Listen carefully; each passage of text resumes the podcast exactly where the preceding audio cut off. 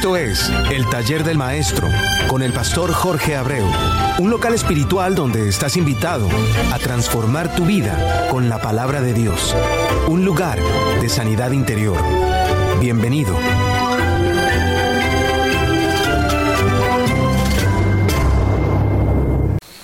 No sé en qué parte del mundo te encuentres, pero donde quiera que estés, ya sea de día o de noche, ya sea esté lloviendo o haga frío, eh, te deseo las más sinceras bendiciones para tu vida. Soy tu hermano y amigo Jorge Abreu.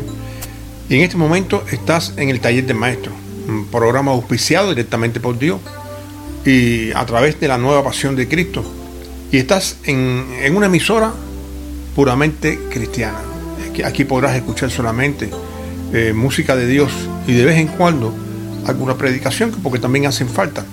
Esta emisora es eh, jdnacradio.org y como te decía, solamente vas a encontrar aquí música cristiana para que alabes a Dios donde quiera que te encuentres.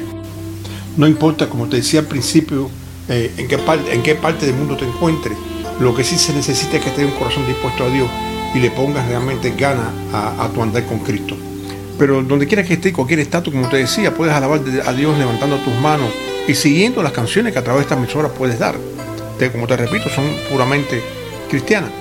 Pero bueno, mi mayor alegría es poder hablar contigo y, que recuérdate, el taller de maestro 67 arroba gmail.com, el taller de maestro 67 arroba gmail.com o la nueva pasión de Cristo arroba gmail.com son, lo, son, es la vía que tenemos para que te puedas comunicar con nosotros.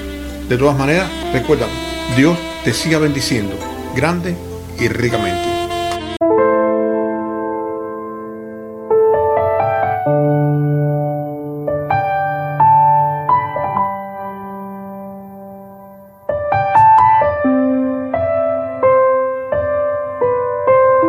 Lo que siento por ti es mucho más que un te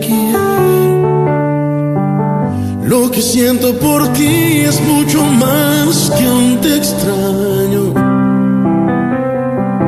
Es mi corazón que está enamorado. Y entre la distancia y esta soledad existe un desespero.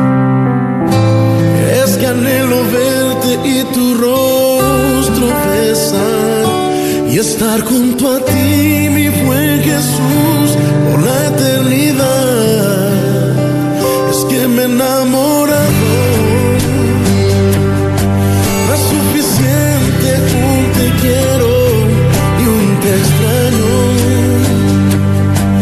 Anhelo verte estar contigo, tu rostro besar. Es que me enamorado. Gracias Padre. Gracias Padre en el nombre de Cristo Jesús. Esta letra, Señor, fue enviada realmente desde el cielo a nuestros corazones.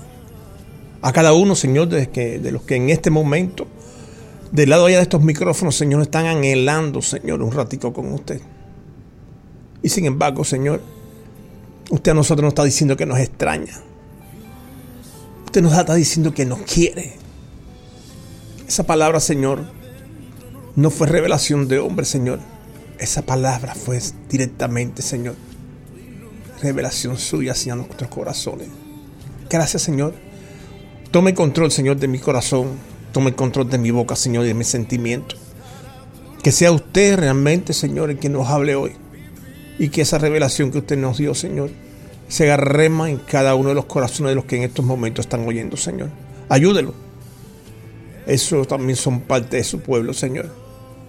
Y estoy convencido, amado Dios, que, que esta misma canción lo van a hacer a ellos. Recobrar de nuevo el camino que perdieron. Bendígalo, Señor, en el nombre que es por sobre todo nombre. En el nombre de Cristo Jesús. Amén.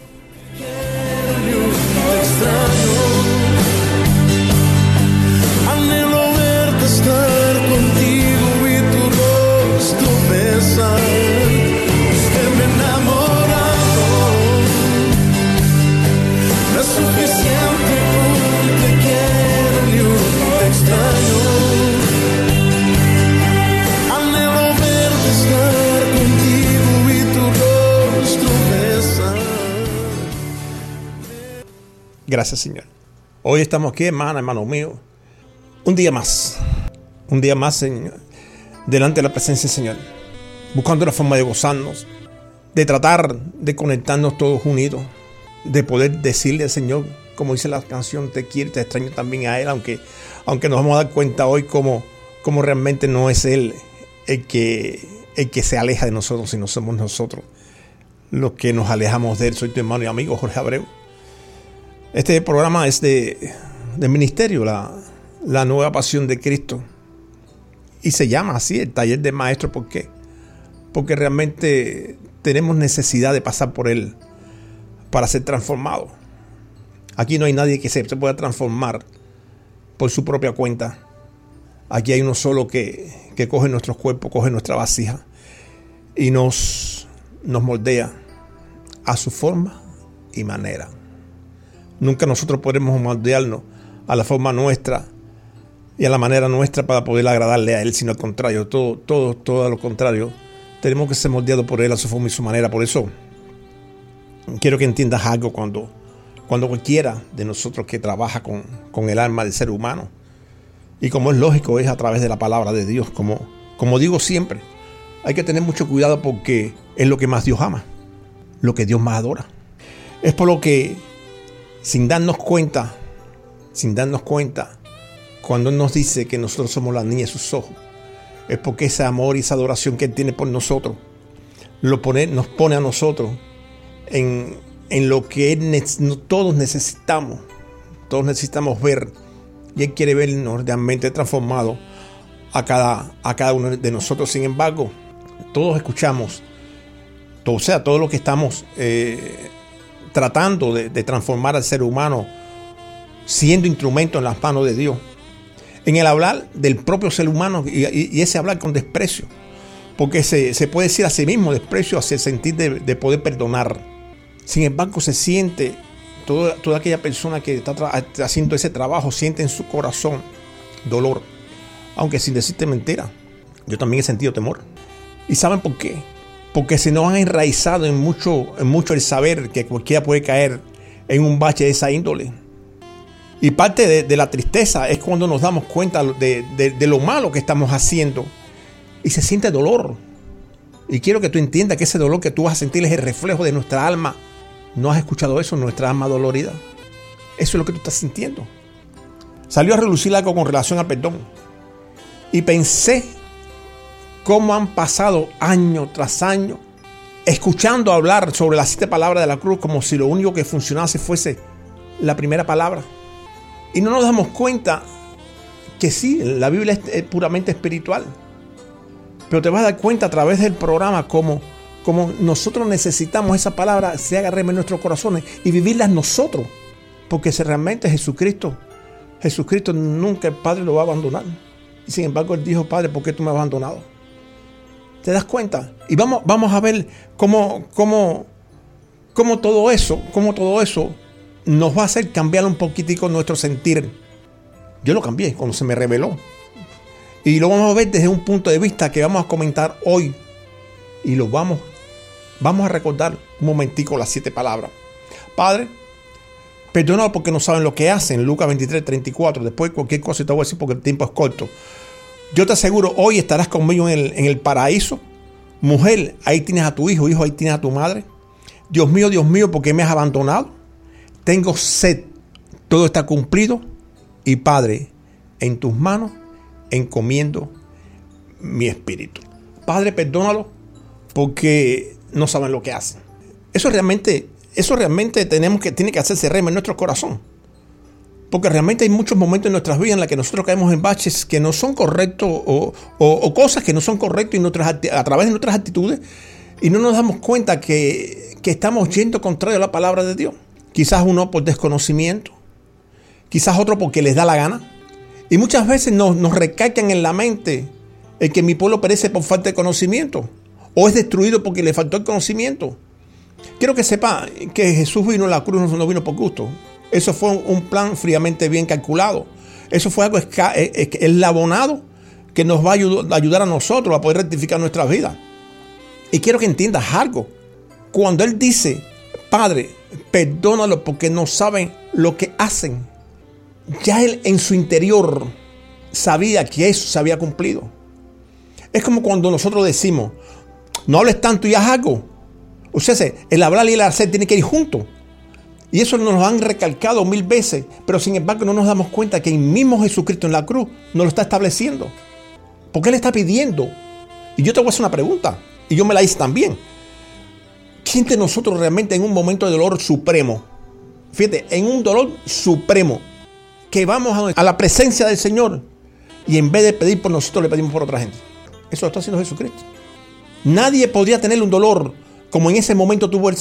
Nadie pudo haber sido castigado al punto como él fue castigado. Las coronas de espina, si vamos a, vamos a revisar a todos los que han sido castigados, a ninguno le pusieron una corona de espina. Es como si la corona de espina, haya estado realmente eh, elaborada para que fuera puesta a Jesús de Nazaret. ¿Saben por qué? Porque a cualquiera que se le pone una, corona de espina de esa índole, con ese tipo de espinaza, muere. Y fue la cruz con esa corona. Él estaba en la cruz con esa corona. Ahí no se la quitaron.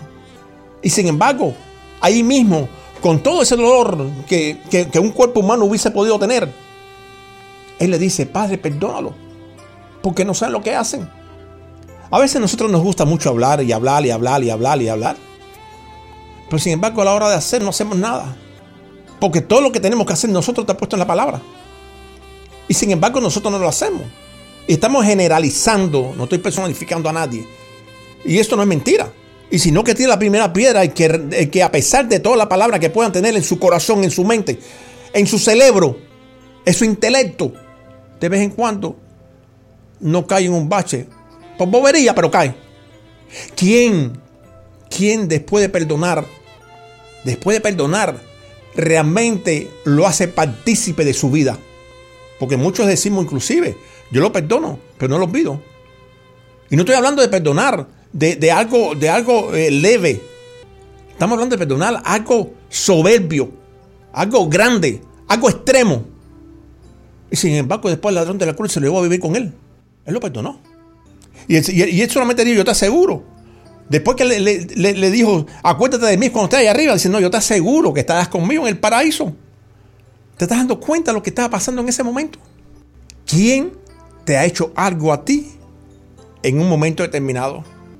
¿Quién te ha hecho una cosa, una barbaridad tan grande que inclusive después que tú dijiste, no, yo te perdoné, tú realmente lo has puesto en tu corazón? No quiero decirte que lo vayas a llevar a vivir en tu casa, pero que tú lo has puesto en el corazón y tú te has dado cuenta realmente que lo que te, te hicieron realmente está olvidado.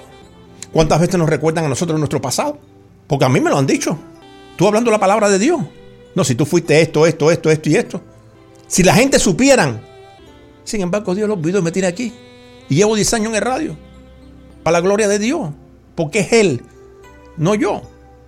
Por eso nosotros vamos, vamos, vamos a mirar Vamos a mirar este, este orden para poder seguir, este orden divino en, el que Él preparó esta, esta palabra y te vas a dar cuenta de algo, que tienes a, Lucas en, los dos, en las dos primeras palabras, en estas dos que estábamos hablando.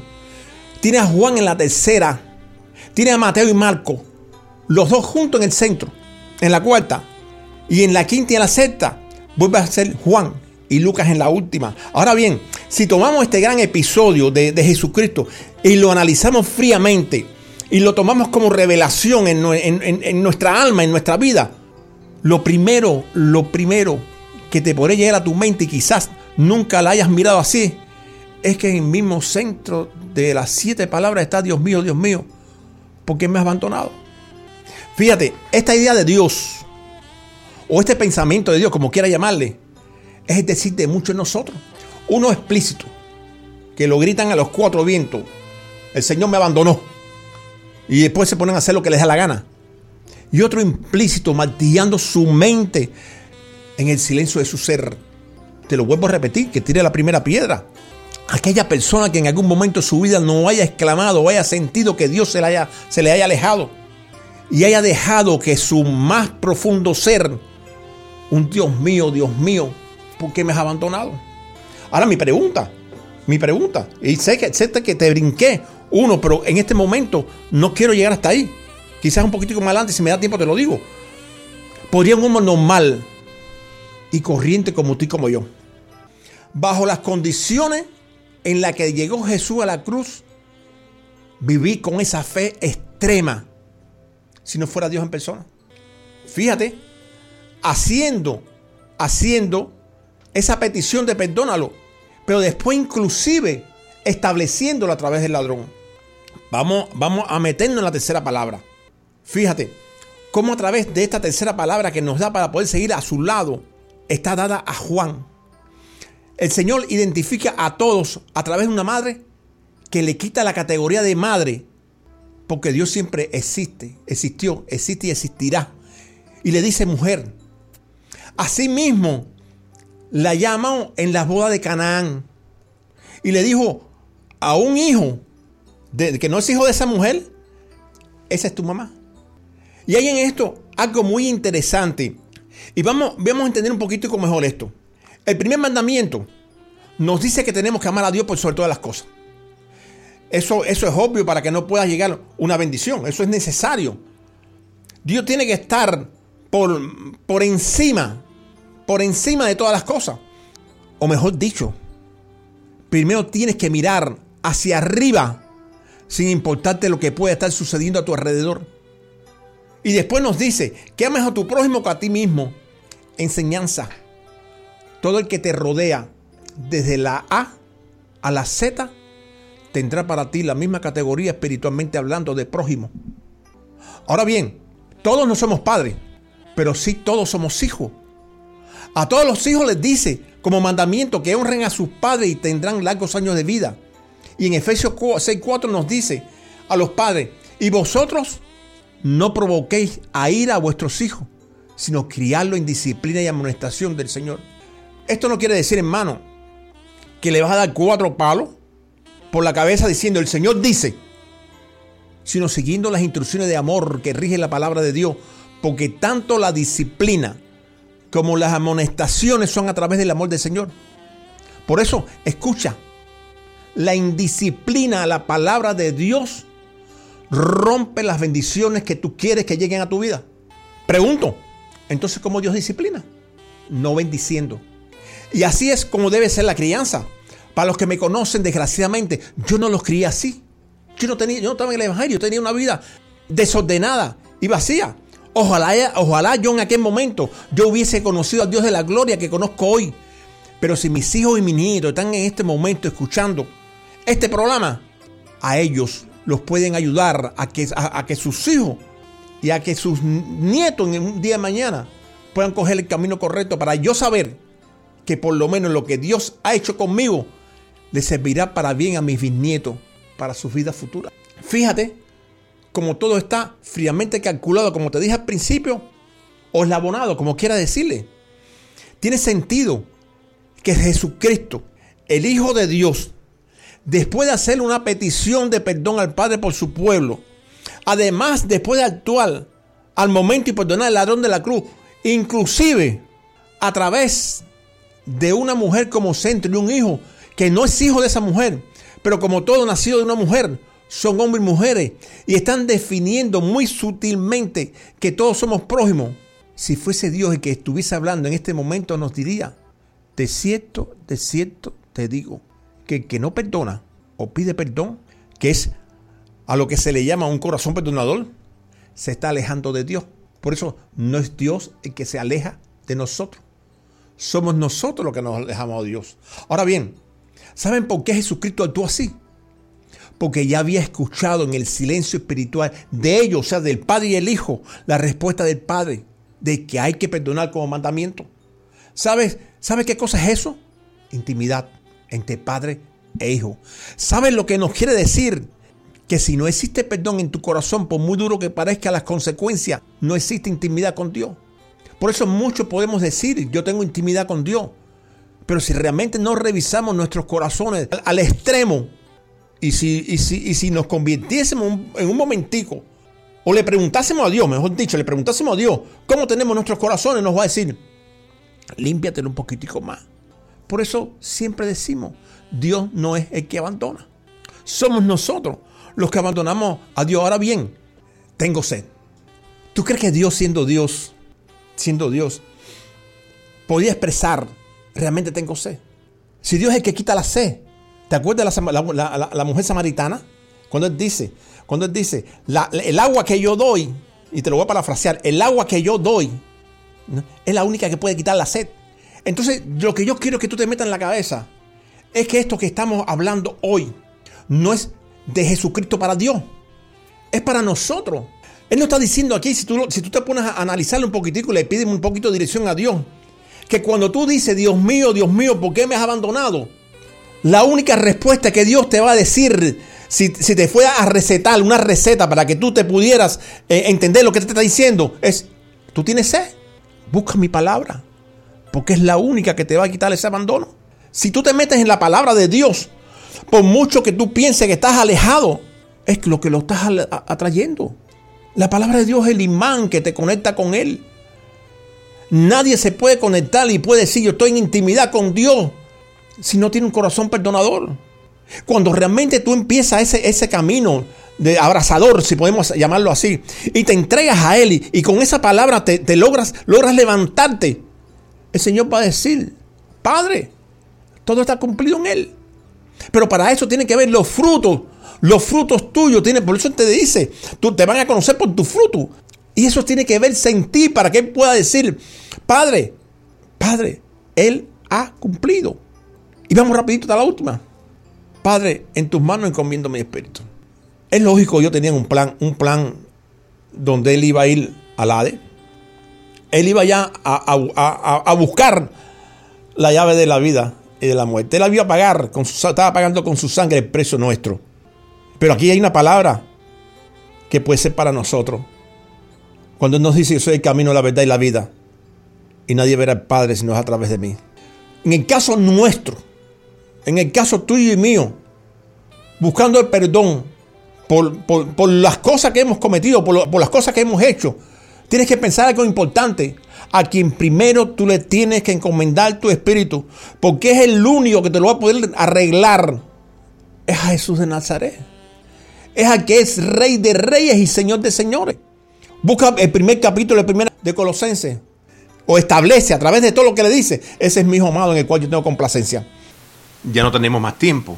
Dios te siga bendiciendo grande y ricamente.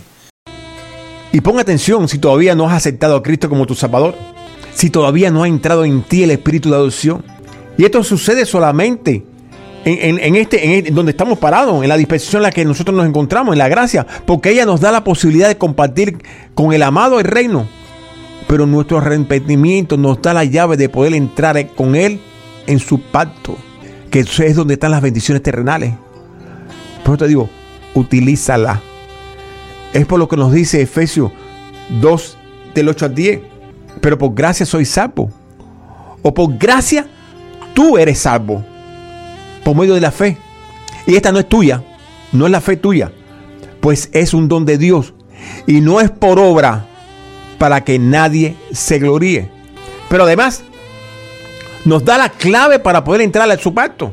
Que si confesares con tu boca que Jesús es el Señor y creyeres en tu corazón que Dios le levantó de los muertos, serás salvo.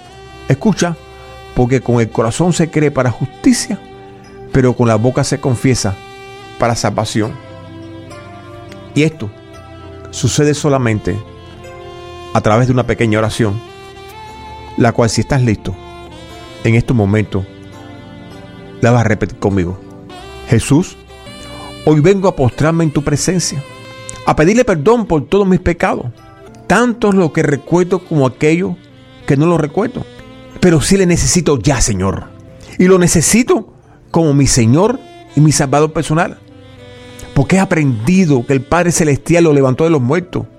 Y hoy he comenzado ya a creer en su justicia en mi corazón, confesando con mi boca, para mi salvación, que usted es mi gran Señor, para ser uno más de su gran pueblo. Amén. Amén y amén.